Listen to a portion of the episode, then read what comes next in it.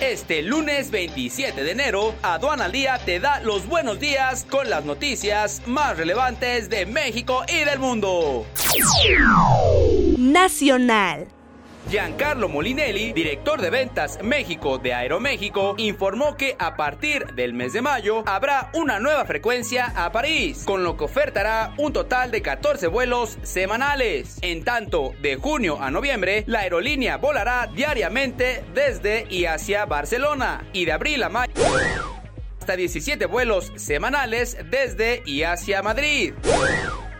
Carlos Salazar, presidente del Consejo Coordinador Empresarial, confió en que el país pueda crecer el 2% en este año, a pesar de que los pronósticos del Fondo Monetario Internacional recortaron la perspectiva al 1%.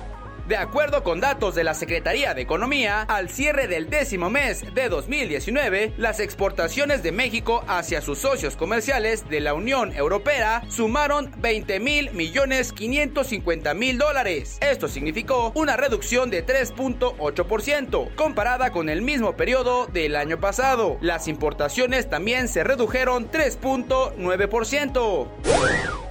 Sin lograr todavía el ingreso al mercado de Estados Unidos, las exportaciones jalicenses de aguacate crecieron casi 30% en el 2019, en comparación con el año previo, afirmó Ignacio Gómez Arregui, director de la Asociación de Productores Exportadores de Aguacate de Jalisco internacional. Tokio ofreció un espectáculo de fuegos artificiales para celebrar que está a seis meses de iniciar los Juegos Olímpicos, el evento deportivo internacional multidisciplinario más importante del mundo.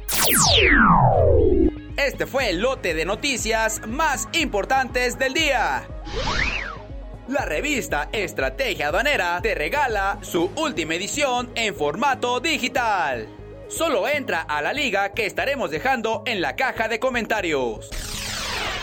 Te agradecemos tu compañía con nosotros. Te esperamos el día de mañana con más información solo en Aduana al Día. Comparte este audio con tus amigos para que estén bien informados.